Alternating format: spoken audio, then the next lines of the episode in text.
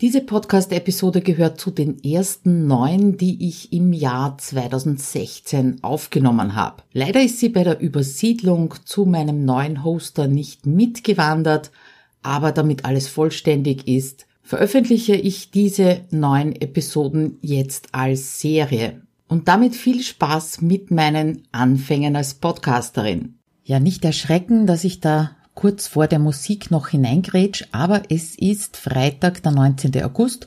Das heißt, mein Podcast ist seit, naja, elf, zwölf Tagen online und ich muss einfach mal Danke sagen, auch wenn du das erst in ein, zwei Wochen zu hören bekommst. Danke für die vielen, vielen Bewertungen. Ich habe also über 20 Fünf-Stern-Bewertungen am Podcast auf iTunes.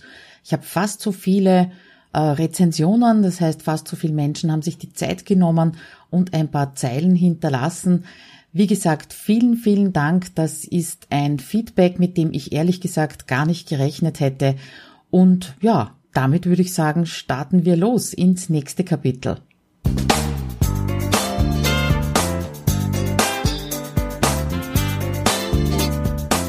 Hinein ins Abenteuer Homeoffice, dem Podcast für alle Homeworker, Onliner und alle, die in ihrem Online-Business endlich effizient arbeiten möchten.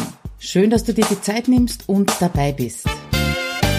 Und jetzt geht's richtig los. Nochmals danke für dein Feedback und dass du dabei bist. Mein Name ist Claudia Koscheda und heute geht's um das Thema, was tun, wenn das Chaos zurückkehrt. Also der erste Hilfekoffer, den ich dir sozusagen heute präsentieren möchte. Weil es hilft nichts, selbst wenn du in deinem Selbstmanagement, Zeitmanagement, im Homeoffice bereits gut bist, es passiert immer wieder etwas, das dich unter Umständen zurückplumpsen lässt. In alte Gewohnheiten, ins Chaos und dann ist guter Rat teuer und das werde ich eben auch im Online-Kurs öfter mal gefragt, beziehungsweise es kommt öfter mal als Thema, es hat alles so super geklappt und jetzt auf einmal klappt gar nichts mehr, was soll ich tun? Was schauen wir uns genau heute an? Zuerst mal die Frage, wie kommt es überhaupt dazu, dass du da rausplumpst aus deinen Gewohnheiten und das Chaos eventuell wieder Einzug hält? Dann gibt's den Erste-Hilfe-Koffer mit sechs ganz schnellen Maßnahmen, wie du wieder Land gewinnen kannst. Und zum Schluss werfen wir einen Blick zurück darauf, was passiert ist, damit's beim nächsten Mal nicht mehr passiert oder zumindest ja die Zeitspanne etwas länger wird, bis es wieder passiert. Ja, mit dem Selbstmanagement, das ist schon so eine Sache, leider nicht wie beim Fahrradfahren. Das heißt, man kann nicht davon ausgehen, dass wenn es eine Zeit lang gut funktioniert, dass das immer so ist. Die einen sagen, Selbstmanagement ist sowas wie ein Perpetuum mobile. Das heißt, wenn du es mal in Schwung gebracht hast, dann läuft es von selbst. Ja, das stimmt zu, würde ich mal sagen, 50 Prozent. Aber wenn die anderen 50 Prozent sagen, das ist wie eine Sisyphus-Aufgabe, das heißt, du fangst im Prinzip immer wieder von vorne an, ja, würde ich sagen, haben sie auch nicht ganz unrecht. Hab mal überlegt, wann passiert mir das, dass ich also wieder zurückfall in alte Gewohnheiten, beziehungsweise dass ich so das Gefühl habe, boah, überhaupt kein Land in Sicht und irgendwie alle Maßnahmen, die ich sonst so setze, greifen nicht. Ja, das passiert mir auch. Selbst als Trainerin für Selbstmanagement bin ich davor nicht ganz geschützt. Und ein Punkt, der mir bei mir und natürlich auch bei meinen Kursteilnehmern auffällt, ist die Erwartungshaltung. Das heißt, die Erwartungshaltung, dass man die ganzen Inhalte durchgemacht hat, äh, schon alles ausprobiert hat, Workflow installiert hat, die Erwartungshaltung eben da ist, so und ab jetzt klappt es. Und wenn dann eine Kleinigkeit nicht klappt, dann ist es wieder Dominoeffekt, dann fallen mehrere Steine und es kann durchaus Frust auftauchen und aus dem Frust heraus funktionieren dann andere Dinge nicht. Ich glaube, du kannst dir schon vorstellen, wie das abläuft. Aber schauen wir uns einmal drei Gründe an, wieso das Chaos wieder Einzug hält in dein Zeitmanagement. Eventuell ist natürlich nur eine Annahme. Der erste recht häufige Grund ist der von Routinen. Routinen haben wir ja schon besprochen in einer vorigen Folge. Und auch damals habe ich schon gesagt, äh, es gibt ein paar Gefahren bei den Routinen. Das eine ist, dass man gar keine hat, also überhaupt keine Routinen oder Gewohnheiten. Das andere ist, dass die Routinen zu vollgepackt sind. Und das dritte, dass einfach zu viele unterschiedliche Routinen angelegt werden. Zum Punkt keine Routinen und keine Gewohnheiten kann ich nur selbst wenn du es schon im kleinen Finger hast, davon abraten, aus diesen Routinen auszusteigen oder sie nicht mehr ernst zu nehmen. Und zwar am Beispiel vom Piloten. Ich weiß nicht, ob du das weißt oder schon mal gehört hast. Piloten haben also eine seitenlange Checkliste, die sie jedes Mal vor einem Flug durchgehen müssen und auch abhaken müssen. Jetzt könnte man sagen, der Pilot hat schon 200 Flüge hinter sich. Warum muss er das unbedingt machen? Der hat das sicher ebenso im kleinen Finger. Aber es hat schon seine Gründe, warum das stur abgearbeitet wird. Weil es nämlich zwei große Feinde von Routinen gibt bzw. Gewohnheiten. Das eine ist Langeweile und das andere ist Stress. Das heißt, in dem Moment, wo du unter Stress bist, fallst du unter Umständen aus den Routinen raus und wenn du dann äh, eine Checkliste hast, haben wir auch schon besprochen, und die stur abarbeitest, dann kannst du auf jeden Fall dieses Tief einmal umschiffen. Und bei den Piloten ist das genauso. Sie brauchen nicht drüber nachdenken, sie können nichts vergessen und deswegen arbeiten sie eben mit diesen Routinen beziehungsweise Checklisten. Der zweite Punkt haben wir schon angesprochen, die Routinen sind zu vollgepackt. Das bedeutet auch, du beschäftigst dich zwar, du tust sehr viel, du bist sehr aktiv, aber kommst nicht zu den wichtigen Sachen.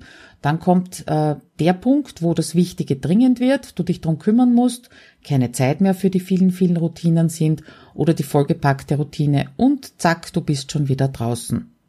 Ja, und das Dritte, das sind die zu vielen Eindrücke. Das heißt, wenn du zu viel auf deine To-Do-Liste schreibst, zum Beispiel äh, Projektlisten oder Projektplanung und To-Do-Liste nicht trennst, aber zur Projektplanung kommen wir später auch noch, dann steht da einfach so viel drauf, dass der Widerstand gleich einmal ganz groß ist, da überhaupt hinzuschauen und auch nur eines dieser Dinge anzugehen.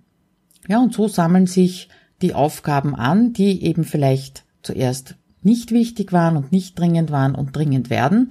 Und dann ist schon passiert, dass dir eventuell sogar alles über den Kopf wächst und dir überlegst, warum du dir das überhaupt alles antust. Abgesehen von den Punkten, die ich dir jetzt genannt hat, kann es natürlich immer sein, dass irgendetwas dazwischen kommt, wie Krankheit, äh, entweder eigene Krankheit oder in der Familie, in der Umgebung oder es droht ein Kunde mit einem Großauftrag. Also da gibt's jede Menge Gründe, warum das Chaos wieder Einzug hält, beziehungsweise du halt aus deinen Gewohnheiten rausplumpst. Okay, aber jetzt natürlich die Frage, was tun, wenn du zu dem Schluss kommst, das ist irgendwie alles zu viel, es geht sich alles nichts aus und äh, du vor lauter Überlegen, was denn jetzt zuerst tun oder was streichen, ja gar nicht mehr weißt, wo du anfangen sollst. Das ist jetzt der erste Hilfekoffer sozusagen.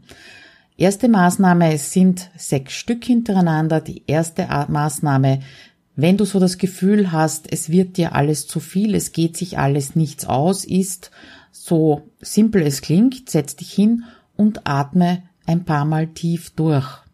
Versuch den Kopf frei zu kriegen und achte mal nur auf deinen Atem. Wenn es eine Minute ist, zwei Minuten sind, das beruhigt das System total. Ich werde dir auch ein Video verlinken, wo das Thema Meditation ganz, ganz reizend, muss man schon fast sagen, beleuchtet wird und erklärt wird, wie das denn mit Meditation und dem Atmen funktioniert. Also du brauchst jetzt keine halbstündige Meditation einlegen. Bei diesem tief Durchatmen geht's nur einfach mal darum, die Panik loszuwerden, die Panik dafür, was noch alles auf dich zukommt. Die zweite erste Hilfemaßnahme ist die, dass du aufhörst, noch schneller machen zu wollen, dich noch schneller bewegen zu wollen, noch mehr machen zu wollen, indem du dich langsam und bewusst bewegst egal ob das jetzt das Gehen ist oder das, äh, das Arbeiten selbst, die Kombination langsam und bewusst, die fahrt dein ganzes System auch wieder hinunter.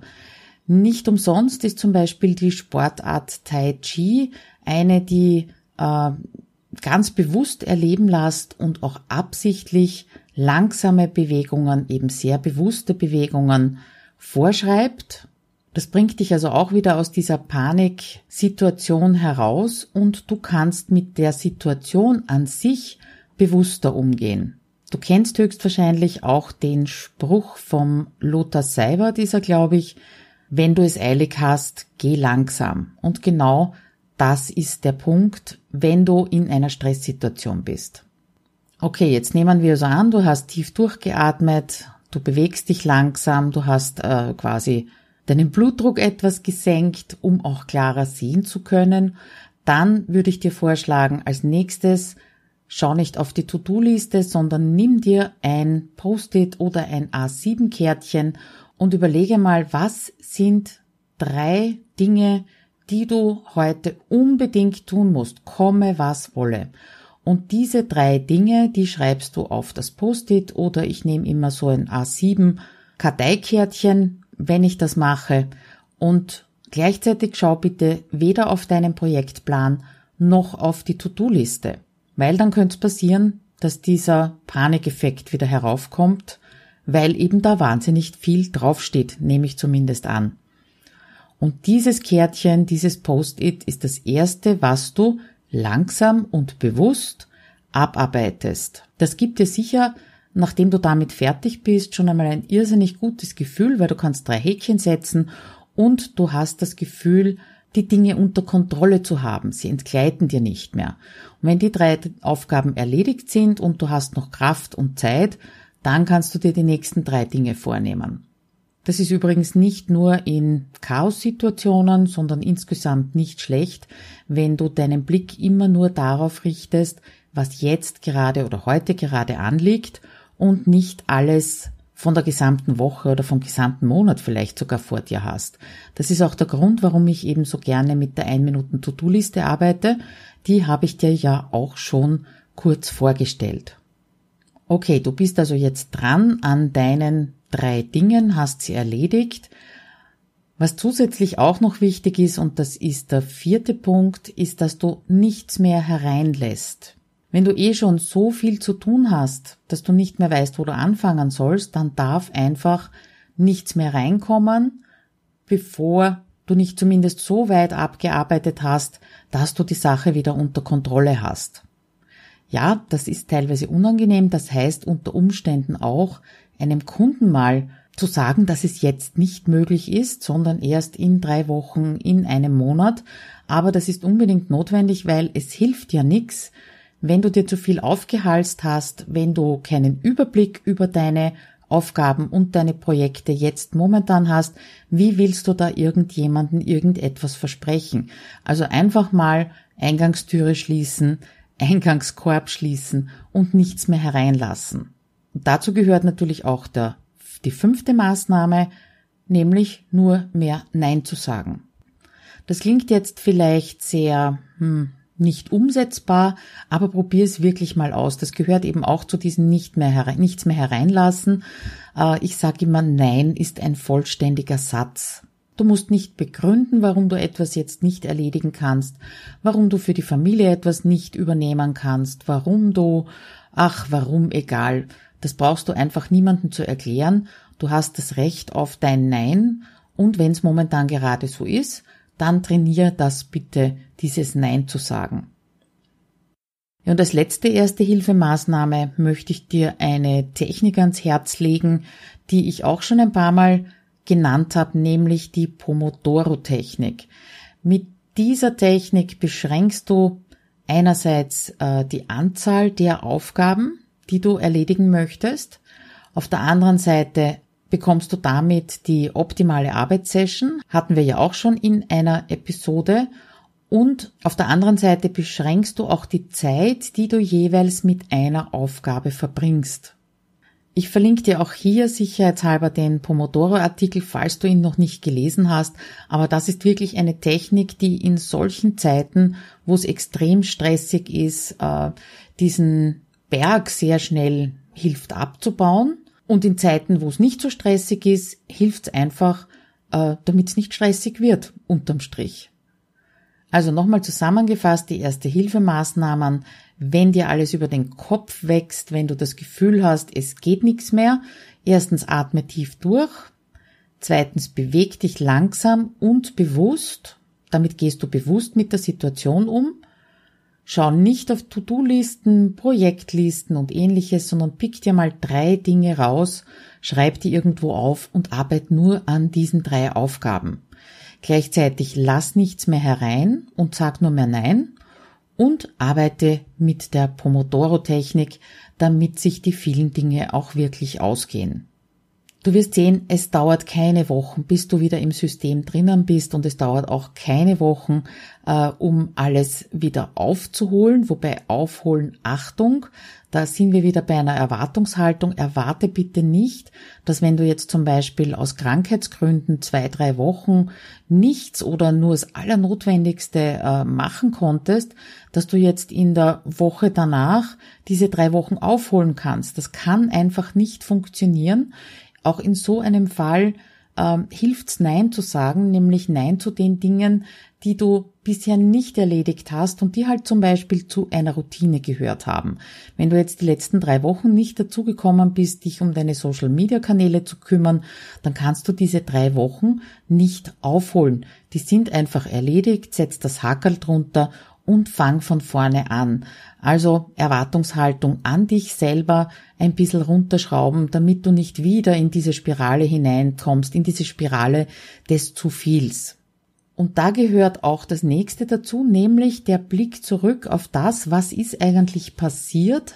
Das heißt die Analyse, äh, was war in den letzten Wochen oder auch nur Tagen bis zu diesem Punkt, wo du gesagt hast, na, jetzt geht gar nichts mehr, schau dir das einfach an, äh, was da passiert ist. Ja, vielleicht hast du zu oft Ja gesagt zum Beispiel äh, bei Kooperationen zugesagt. Ich, ich kenne das aus eigener Erfahrung. Man ist natürlich froh, wenn man gefragt wird, bei irgendwelchen Aktionen mitzumachen und Blogparade und da noch ein Interview und dort noch ein Podcast und da noch ein Video zur Verfügung stellen. Äh, das macht ja auch alles unheimlich Spaß. Aber wenn man dazu oft Ja sagt und ja, das passiert mir auch relativ häufig, dann kommst du eben in diese Situation. Das heißt, bevor du das nächste Mal Ja zu irgendetwas sagst, äh, das wäre also die Konsequenz daraus, schau zuerst auf deinen Projektplan, schau auf deinen Wochenplan, ob sich das wirklich ausgeht. Das nächste, was passiert sein könnte, ist, dass du äh, dir zwar Deadlines aufschreibst, das heißt den Endtermin von einer Aufgabe oder von einem Projekt aufschreibst, aber nicht den Realisierungszeitraum oder den äh, To-Do-Zeitpunkt. Ja?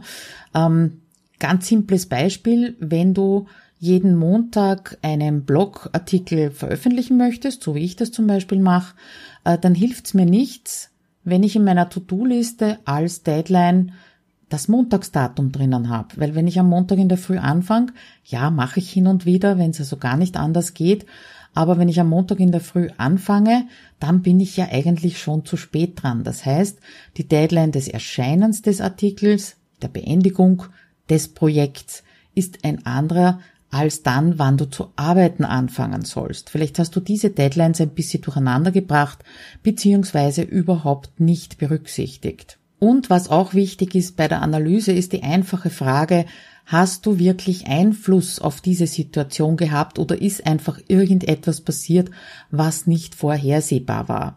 Es gibt diese Dinge, diese unvorhersehbaren Dinge, wobei auch mit denen kann man ganz gut umgehen. Da verlinke ich dir einen Artikel, den ich vor kurzem geschrieben habe, wo es eben darum geht, diese unvorhersehbaren Dinge auch irgendwie in Zukunft einzuplanen bzw. damit umzugehen. Wenn du keinen Einfluss auf die Situation gehabt hast, auch wieder Hakel drunter, ist passiert, war nichts zu tun und nicht länger damit belasten. Auf der anderen Seite kann es natürlich auch immer sein, äh, dass du gewisse Alarmsignale übersehen hast. Schau dir rückblickend an, gab es da irgendwelche, wie zum Beispiel eine ganze Woche nicht dazukommen, äh, auf Social Media etwas zu machen, ja, oder eine ganze Woche nicht dazukommen, einmal ein ruhiges Gespräch mit den Kindern oder mit dem Partner zu, äh, zu haben. Wenn das eine ganze Woche passiert, dann kann man, rückblick, kann man rückblickend schon sagen, hm, da war also die Arbeitsbelastung schon extrem hoch. Äh, Achtung, aufpassen, dass das nicht zwei, drei, vier, fünf Wochen hintereinander geht, weil dann wird's einfach zu viel. Das heißt, welche Alarmsignale hast du eventuell übersehen und worauf solltest du da in Zukunft quasi wieder äh, ein bisschen mehr Augenmerk haben? Was du auch für die Zukunft tun kannst, damit äh, dir das nicht mehr passiert, ist eine Art von Reserven aufzubauen. Wobei, da habe ich mal leicht reden. Das funktioniert bei mir auch nicht immer, aber es ist halt ein Tipp, der gut wäre, wenn wir alle ihn umsetzen würde, inklusive mir selber, nämlich der, ob du Reserven hast. Das heißt, wie kannst du einen gewissen, eine gewisse Anzahl an zum Beispiel Blogartikeln oder Social Media Postings oder irgendetwas in dieser Richtung, was auch immer du für ein Business hast, natürlich, das kommt drauf an.